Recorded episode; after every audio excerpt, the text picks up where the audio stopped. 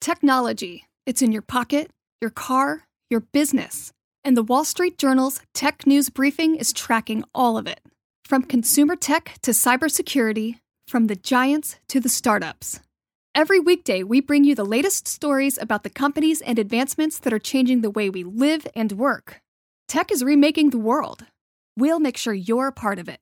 Subscribe to the WSJ Tech News Briefing from the Wall Street Journal, wherever you get your podcasts.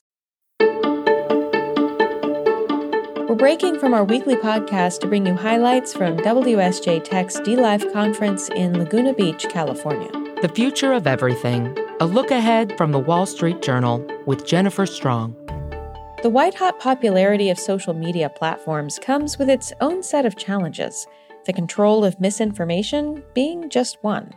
This episode, Instagram co founder Kevin Systrom discusses how the social media industry can do some growing up. He's joined on stage by Wall Street Journal editor in chief, Matt Murray. So you flew down just this afternoon, right? Uh huh. And you flew? I did. How'd you fly down here? Uh, in a plane. No. Uh, a commercial airliner? Uh, no. So I. Okay. So here's the thing. He's like, we're This going is to a talk magazine, about. so they no, no. This this differently. is going a different direction than you think. Uh, uh, I started learning to fly maybe like uh, three months ago or so, and you guys were like, "Hey, do you want to come down?" And and as if Laguna Beach and this amazing conference weren't Mm-hmm. enough, I was like, "I'm going to turn this into a lesson." So, uh, my instructor and I came on down. It took a few hours. but How, it was long beautiful. did it take? So a few hours.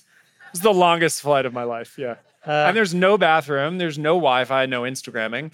Not that Uh, I've been Instagramming a lot lately. any but- problems? Did it go okay? Any uh, any uh, any uh, turbulence or anything like that? Uh, actually, it was it was pretty nice. So it was pretty nice. I yeah. took United and then I took a car Yeah. service. But anyway, You can uh, come.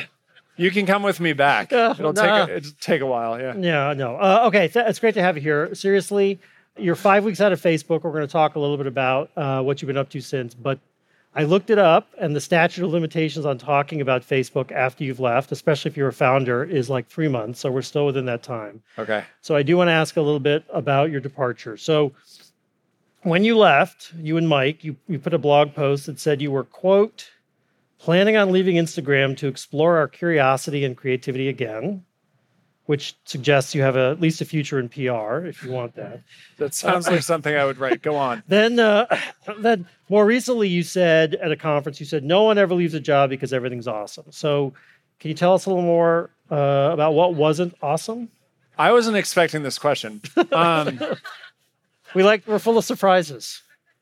Okay, so By, I, by the way, you, you really do have to tell us more, especially because, as Christina said, the article about you being there posted just as news of your departure came out. Yeah, yeah. One way not to get on the good side of a magazine is to not tell them you're leaving. Um, so a couple of things. One is everyone here, most everyone here has jobs and has had jobs, and um, and we had been doing what we were doing for eight years, six of which was at Facebook.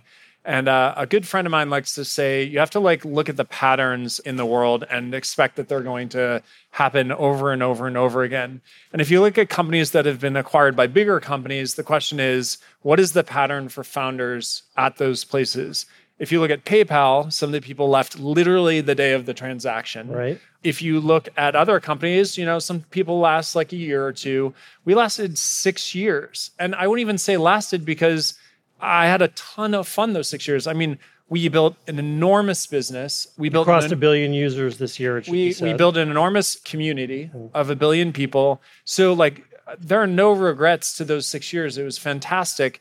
But also there comes a time where you're like, okay, on balance, what do I want to be doing? And at heart, I want to be building new things. And six years is just a really long time. So I think if anything, it was like long beyond what anyone would have expected. But did it change? Did did did did, did, what, what, tensions or other issues come up that, in the balance of things over time, toward the end, made it less rewarding than it was early on?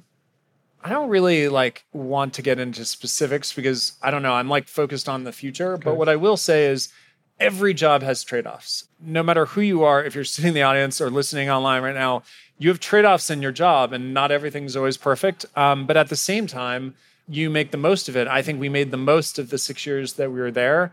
But now we have the opportunity, and I'm super grateful to have the opportunity to go do literally anything uh, that I want, including flying three hours to a conference.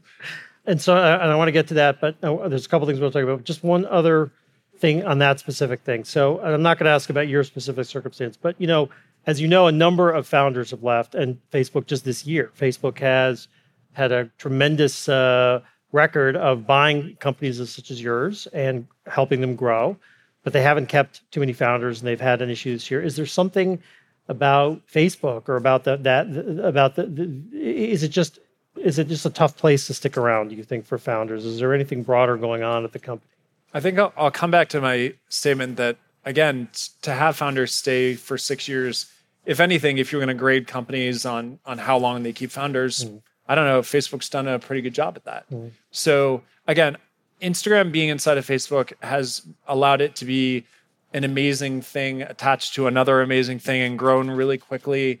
And I, have nothing but fond memories of those six years. Yeah, there were a lot of ups and downs, most of which, uh, you know, were our own doing. But I can't look back on those six years with any amount of regret, given how amazing that company ha- has done. And, and the community is fantastic. I mean, I go out in the world now and I talk to people about how it's changed their lives, how it's helped them keep in touch with their families. And to me, again, like let's zoom back eight years. In fact, there's a guy here and he came up and he was like, Hey, do you remember me? And I was like, Oh, I'm sorry. And uh, he was like, Oh, you said you learned iOS from me. Like eight years ago, I was sitting in front of an iPad, or not an iPad because the iPads weren't out then, but like a laptop learning iOS. Mm.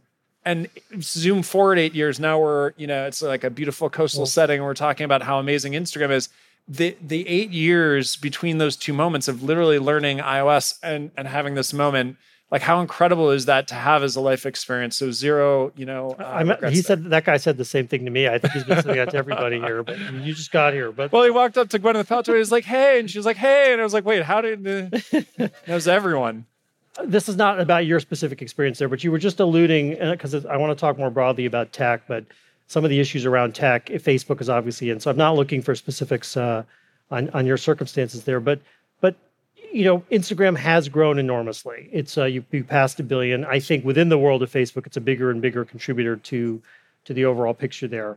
Is there something you think as the environment around social media changes and as concerns change, is there something that Instagram has or figured out or stumbled into that others like Facebook or Twitter or other uh, platforms could learn from or should learn from?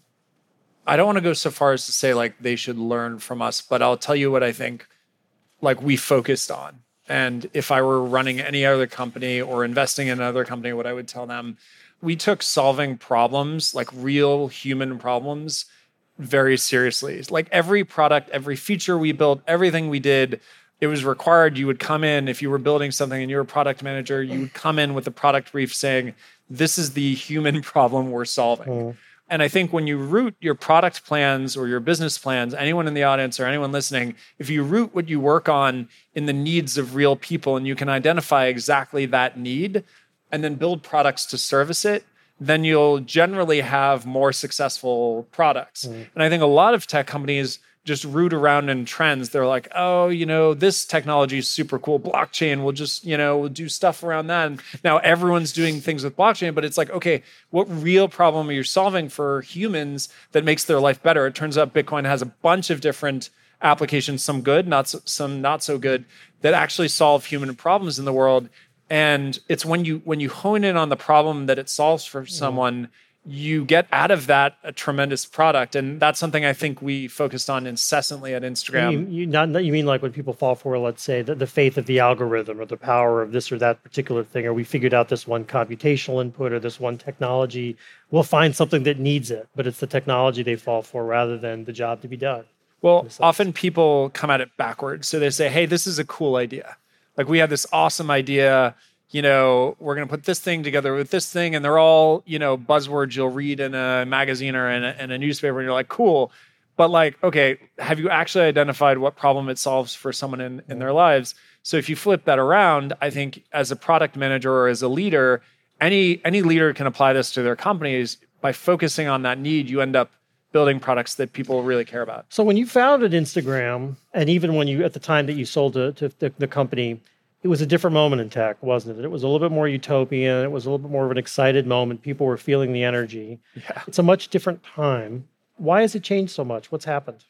the total addressable market for social media hasn't really changed all that much in the last, um, let's call it eight years, just the life of Instagram. What has changed is the penetration of that market. How many people are on these services, how widespread they are.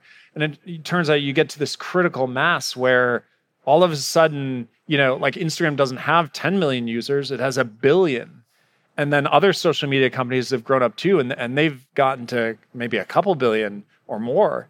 And all of a sudden, your reach is so tremendous that like it's almost like the laws of physics no longer apply and you have to mm. start thinking about okay now that we're at this scale what are the implications and you start seeing things like cambridge analytica or russian meddling in the elections across all platforms not just facebook across all platforms and you start to realize everyone of us whether you're in media or running a company how important it's going to be for the future of the world that we police these things well that we take it very seriously and put real resources against solving the problems now now that you're at the scale. So, what do you mean by police? I mean, when you when you talk about policing them, and, and we should say you're a relatively uh, new father.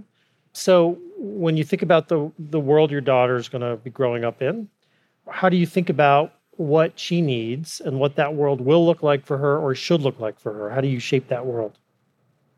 When uh, Nicole and I were thinking of starting a family, I had to come back from a conference where a bunch of product leaders were talking about all the big things they were doing in the world and Instagram was growing like crazy. And, and I sat down with my co founder. I was like, listen, I think this is great that we're growing and we're going to make a bunch of revenue and everything's good. Like, we're checking all the boxes, but can we talk about like the lasting value we're leaving in the world? Is there something we're going to build that's bigger than Instagram that we could give to the world? And that sounds, you know, high and mighty, but it's a cool place to be to think about like if you could work on something, what would it be? And as we were starting a family, I was like, okay, what world do I want my daughter or son, because I didn't know at the time, to grow up in? And I know that they're going to use social media, and I know it's going to be a big part of their lives. And we went through all the problems, again, getting back to that problem solving stuff. What are the problems that kids deal with online these days? And bullying was way up there. And I mm-hmm. heard anecdotes. I would talk with parents about it. It was way up there. And I said, okay, what are like the five things we can do as a company to go and attack that problem. Everything as simple as like actually letting you turn your comments off. Like it turns out that's a non-trivial thing because most you know social media companies don't want to do that because that's great for engagement and it keeps you coming back. But having that control means parents and, and kids can actually decide to turn it off and not have those things. There's one more part, which is applying machine learning to stop being bullying. So I think Instagram was basically the first company to create a machine learning based filter that identified bullying and stopped it before it would happen. And those are the types of things that I got really excited about at Instagram. Not what face filters mm. were we mm. making. It was what lasting technologies can we build that are actually going to solve the problems for the next generation. Is that resonating in the Valley? Are we going to see other companies take that up? Because it, it, it feels like, um, frankly, it feels like many of the solutions that have come forth today, whether it's hiring people to censor content or reporting uh, you know bad people on Twitter and waiting for them to do something are frankly not very useful or or, or, or successful at this point. So it feels like again, it feels like there's a long way to go if companies are going to be uh, adapting the kinds of techniques you're talking about on an ongoing basis. I'm not sure that resonates for them. So, as an industry, we have to remember that at least social media has not really been around a long time. Mm. You look at the automotive industry, you look you look at any industry, and it's been around generally like hundreds, maybe 50 years, whatever. Technology industry, at least when it comes to social media, it's a blip in time. So the question is, how quickly can we develop technologies to fight the stuff that you're talking about that matters to the world? And I think we're on a steep curve here where we're actually building things fairly quickly. I shouldn't say we because I'm not in it anymore, but you, you see a lot of that happening fairly quickly. So I'm I'm bullish, um, but it's not to say it won't be without its challenges. Yeah, journalism has solved all its problems, so I know what it's like. So, tough question.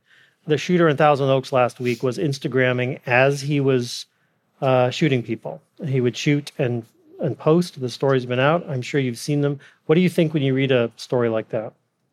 Well, it's heartbreaking to think anyone would do what he did, regardless of the social media aspect we have a problem in the United States and the world that and in the world that we have not addressed with guns, and we're not solving it actively. And that's what I think about. The social media aspect, you know, it bothers me to no end to think that any of these companies were involved. Mhm.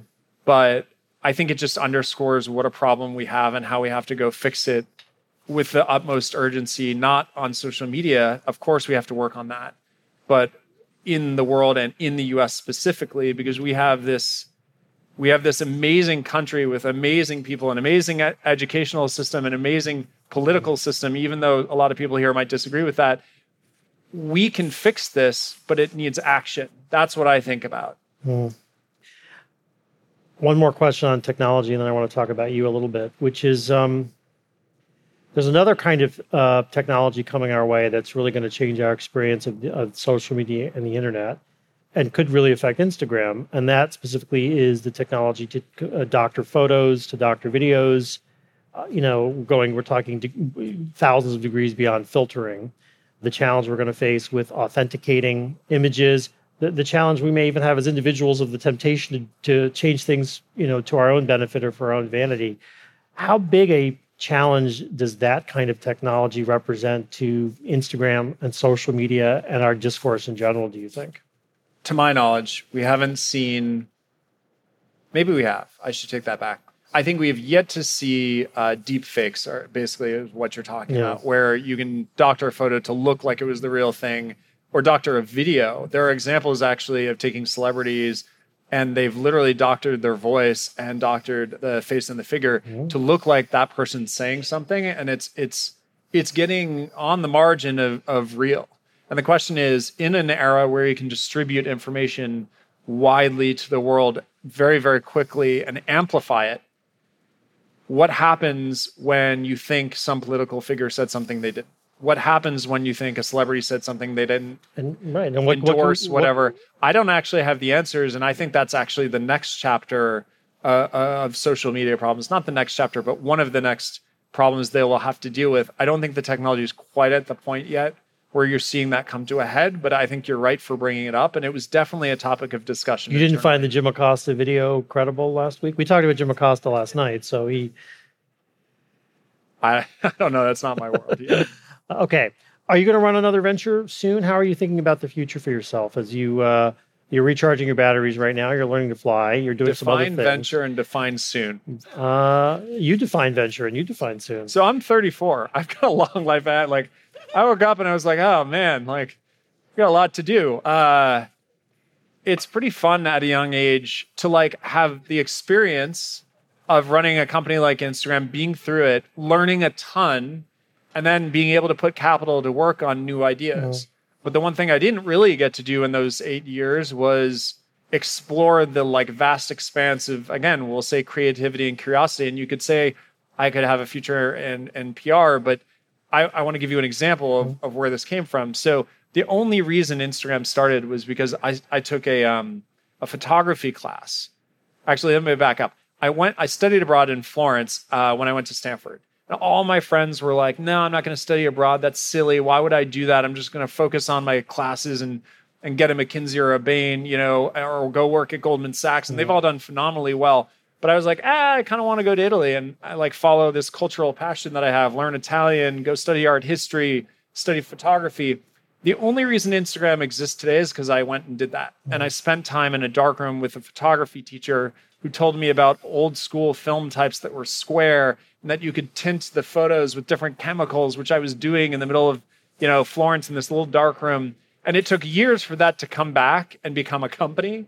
But like I believe companies and ideas come from getting out there in the world, trying different things. It's why I'm learning to flying, why I'm learning to fly, not because I think that like, you know, I want to become a pilot or anything, but because I think going out there learning new things that are really hard that work different parts of your brain, they challenge you in a way that you're not going to get challenged by just doing the same thing over and over again. And then maybe a company comes out of something you learned there. And you're making wine, right? I make some wine, yeah. How much wine are you making? Oh, like 70 bottles.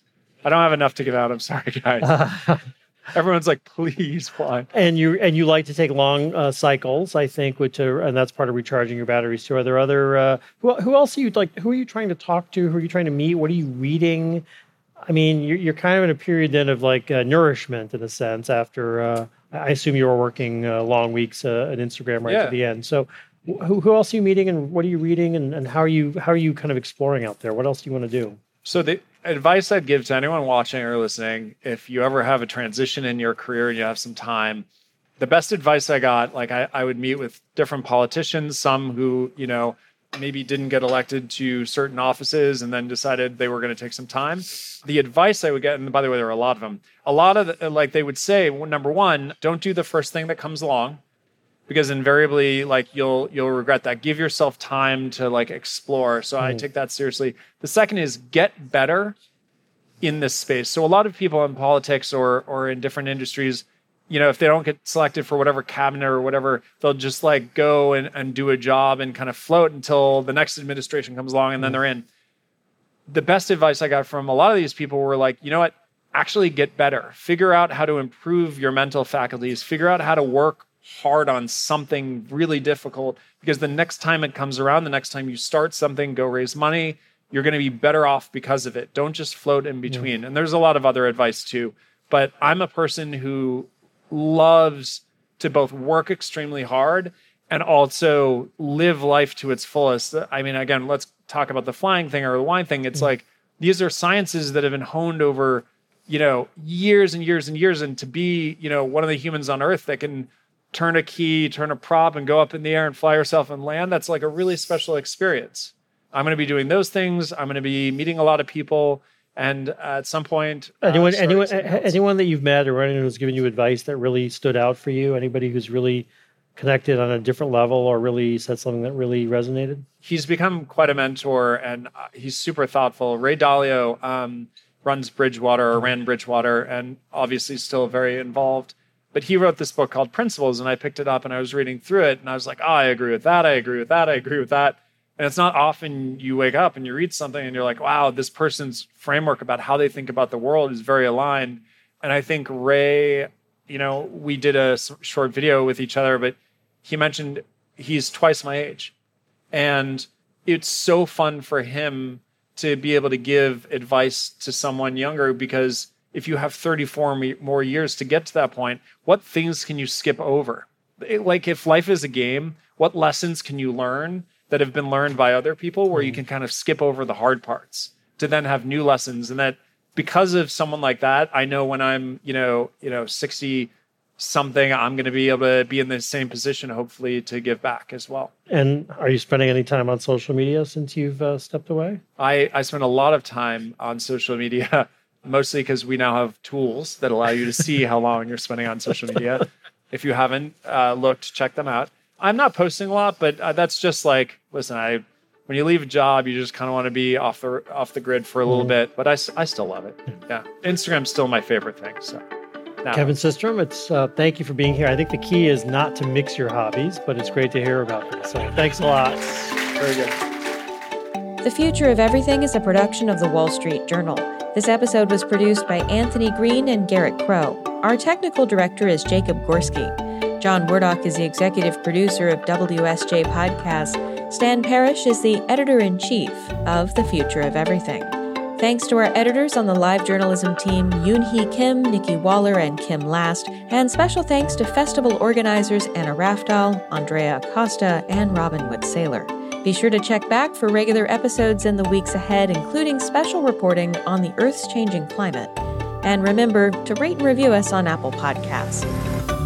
Thanks for listening. I'm Jennifer Strong in Laguna Beach, California.